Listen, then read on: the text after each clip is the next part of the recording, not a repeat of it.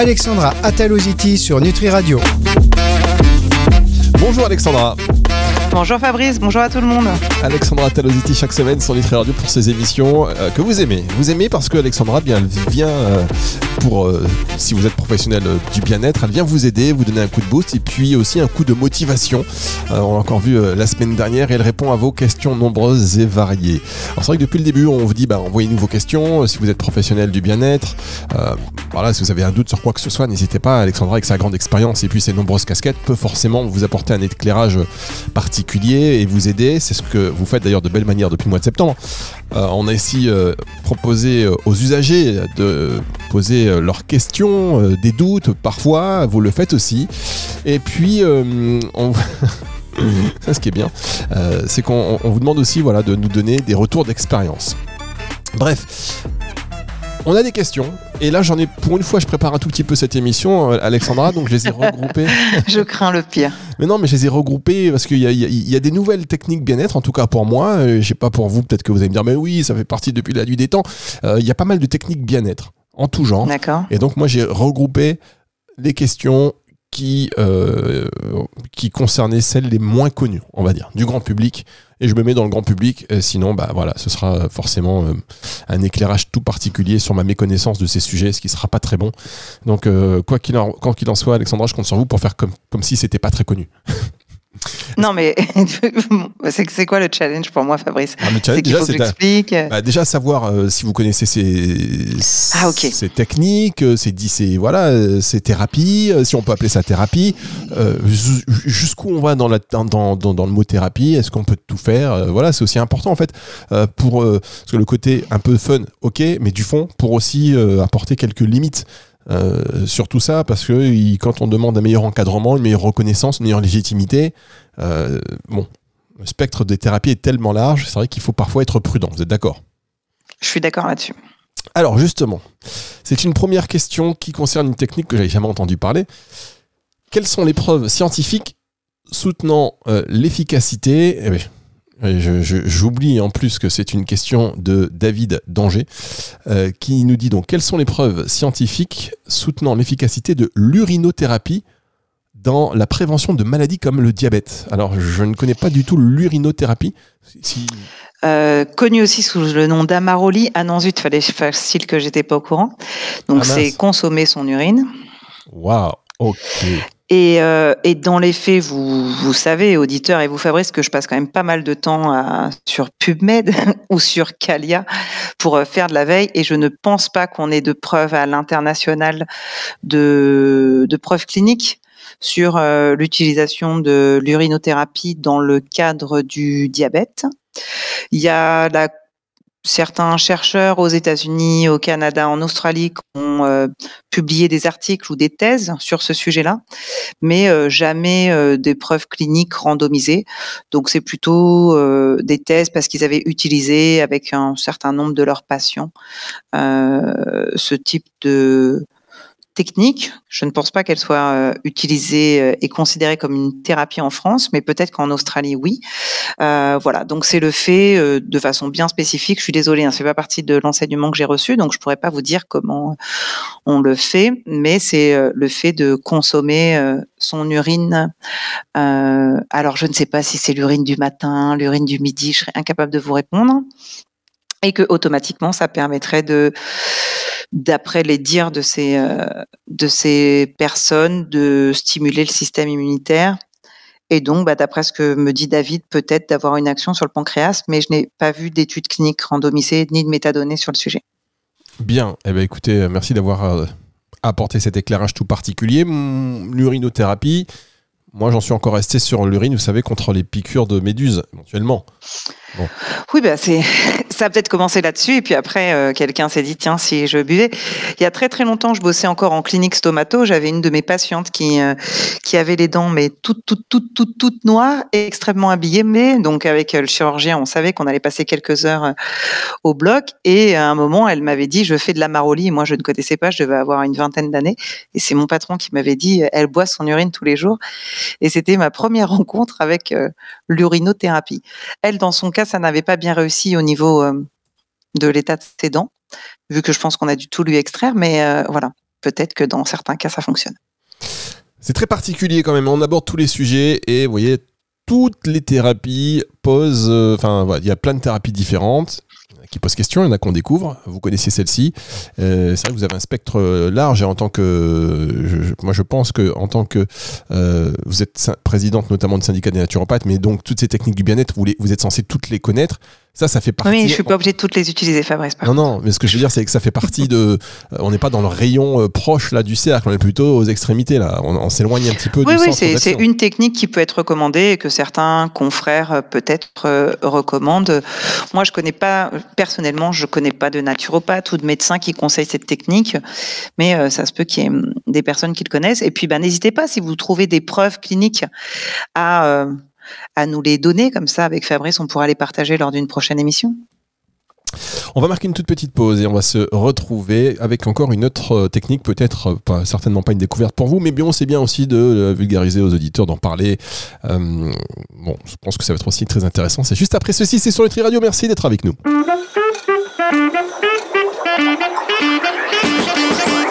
Coup de boost. Alexandra Ataloziti sur Nutri Radio. Alexandra Talositi sur Nutri Radio, tout terrain, car elle répond aux questions comme ça qu'elle découvre en même temps que vous, chers auditeurs, les questions que vous nous posez via le site internet du site de le site internet nutriradio.fr dans la partie contact. Euh, c'est bien parce que autant on demande des questions vocales, il n'y en a pas beaucoup, on va pas vous le cacher. Par contre, les questions écrites, il y a de tout. Il y a à boire et à manger, comme dirait ma grand-mère, il y a à boire et à manger. Et euh, là, cette semaine, on est plutôt sur des questions qui concernent des, des thé- des techniques bien-être qui ne sont pas forcément très connues. On va parler maintenant du rebirth avec euh, Florence qui nous dit qu'elle a fait une séance de rebirth. Depuis, elle ne se sent pas très bien. La praticienne me recommande de prendre euh, des plantes adaptogènes. Que dois-je faire? Alors, Qu'est-ce que le rebirth déjà, déjà, Le rebirth, alors c'est une technique psychocorporelle que certains euh, psychothérapeutes ou psychologues peuvent euh, proposer. C'est une technique où on va euh, retravailler sur le avant notre conception pour certains programmes de rebirth ou au moment de notre conception. Voilà, on retourne un peu plus loin que notre enfant intérieur, on va dire, pour essayer de d'appuyer sur reset de certains euh, événements peut-être euh, traumatiques. Euh, dans le cas de cette cliente qui a reçu une séance et qui se sent pas bien, ça veut dire que certainement qu'elle se sent pas bien et qu'elle est peut-être brassée émotionnellement. Donc en un, peut-être demander à retourner voir la professionnelle pour qu'elle puisse de nouveau l'accompagner pour la gestion de ses émotions. En deux, euh, elle vous conseille euh, de consommer des plantes adaptogènes, mais quoi comme plantes adaptogènes Parce que les plantes adaptogènes, c'est très très varié. Et il faut quand même savoir qu'une plante adaptogène ne sera pas efficace tout de suite. Il faut quelques jours pour que votre euh, voilà pour que votre organisme puisse prendre prendre conscience des principes actifs des plantes adaptogènes. Donc c'est peut-être pas ça qui va vous aider ici et maintenant. Et puis ben hum, je pense qu'il faut que vous puissiez surtout en parler avec votre thérapeute pour que rapidement vous vous sentiez apaisé et sereine parce que c'est l'objectif. Après comme toute euh, comme toute période de notre vie, on décide de faire du développement personnel ou on décide d'être suivi en thérapie, bah, il y a des moments où on est un petit peu plus up et d'autres un petit peu plus down. Effectivement, les plantes adaptogènes peuvent aider, mais il faut qu'elles soient conseillées par un professionnel compétent en phytothérapie parce que bah, peut-être que vous prenez un traitement médicamenteux, voilà, un antidépresseur, un traitement pour le cœur et toutes les plantes ne peuvent pas être euh, consommées en même temps qu'un traitement médicamenteux. Donc, assurez-vous que votre thérapeute soit formé en phytothérapie. Sinon, demandez votre pharmacien ou à votre médecin.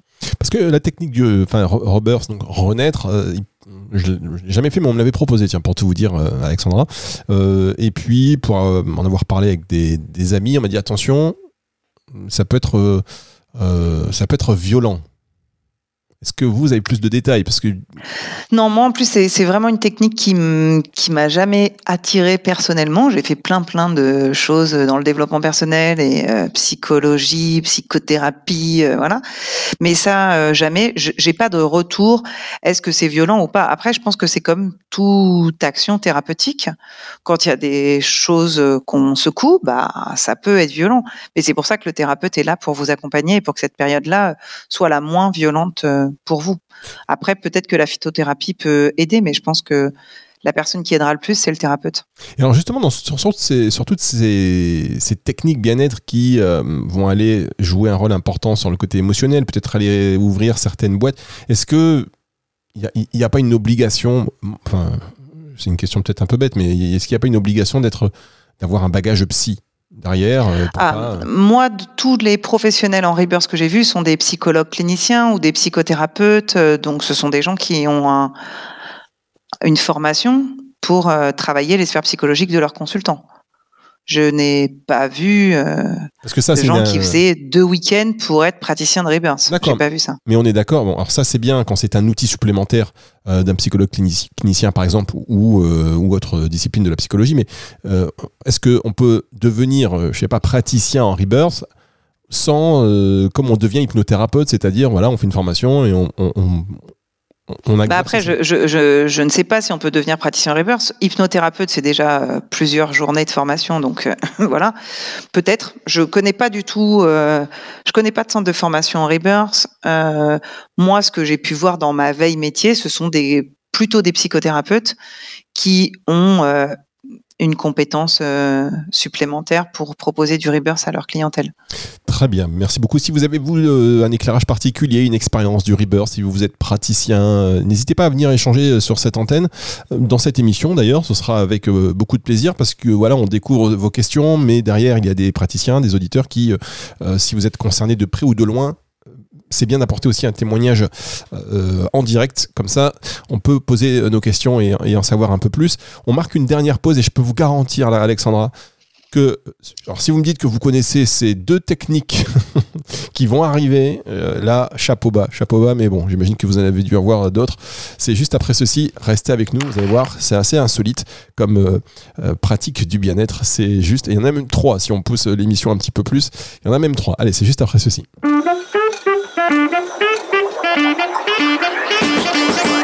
Coup de boost, Alexandra Ataloziti sur Nutri Radio.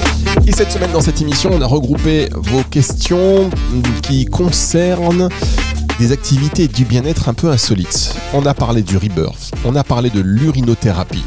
Alors maintenant, il reste deux, voire peut-être trois questions qui vont vous permettre de découvrir une technique bien-être. Est-ce que Alexandra va la valider ou pas?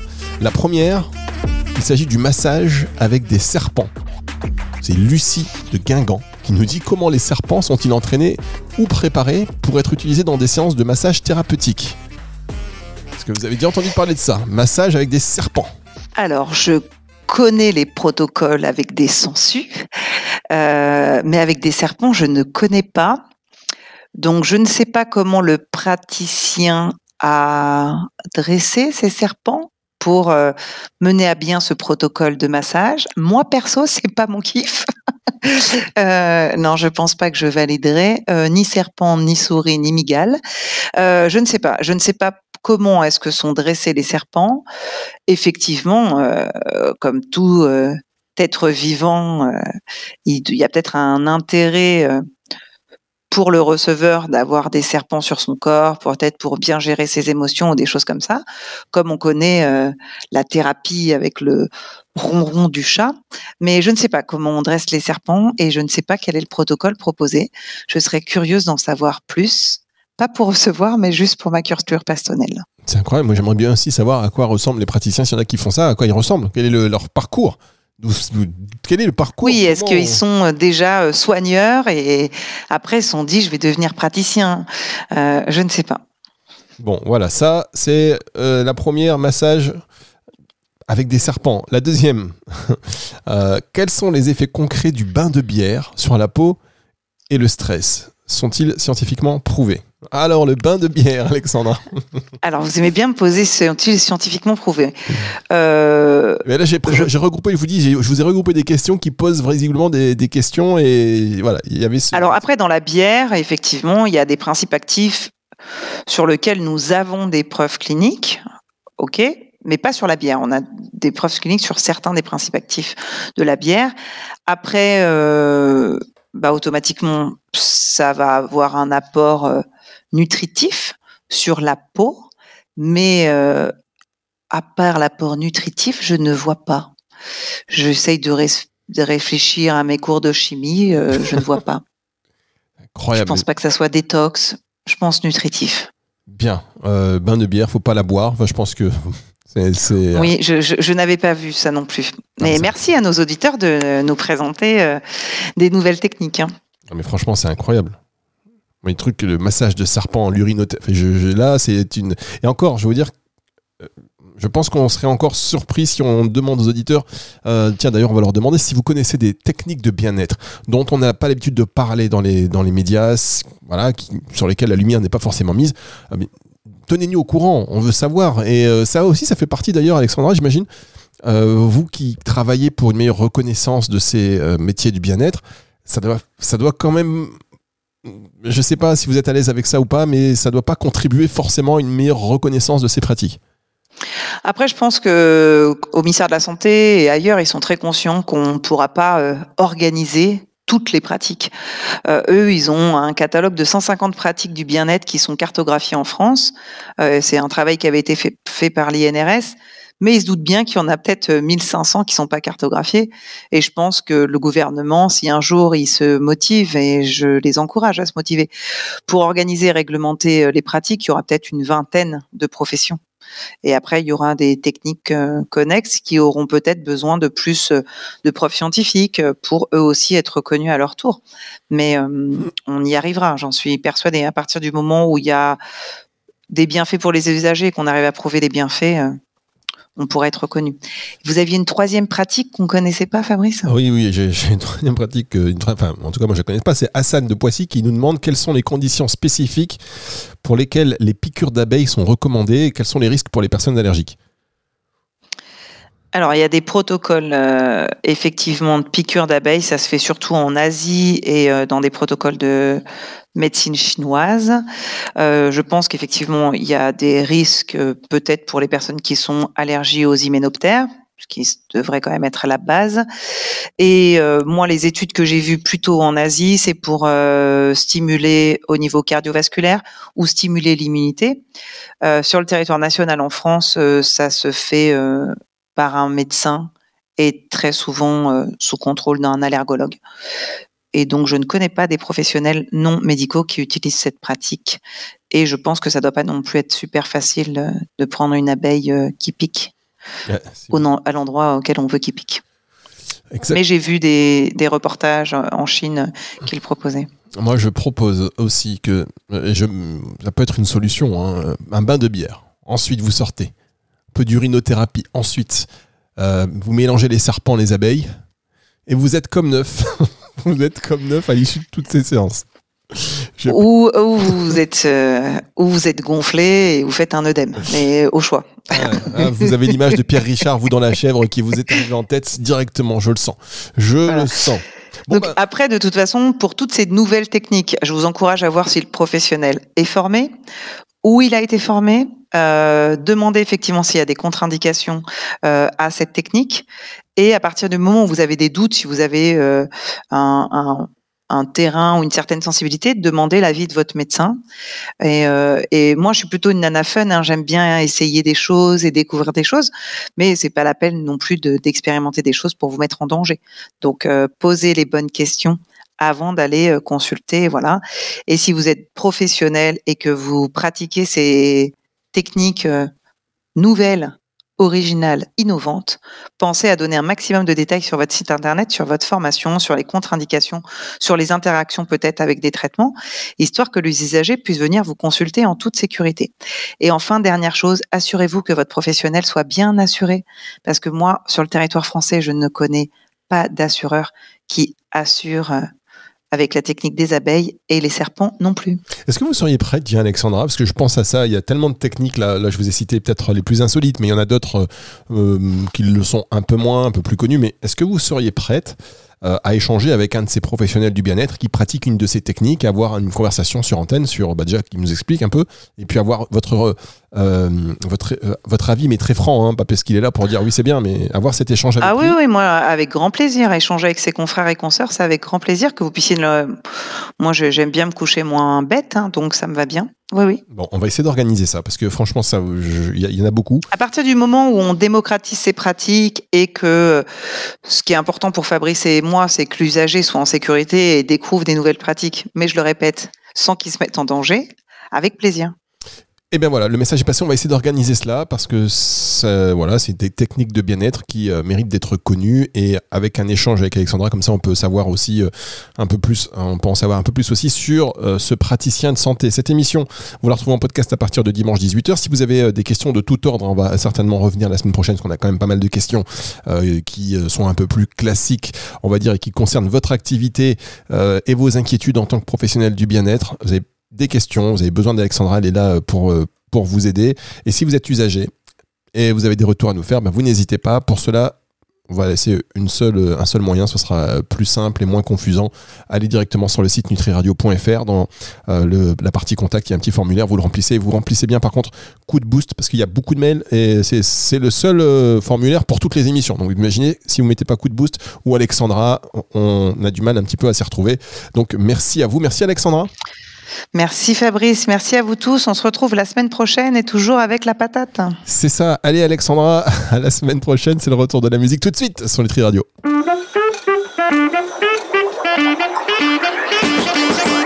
Coup de boost. Alexandra Ataloziti sur Nutri Radio.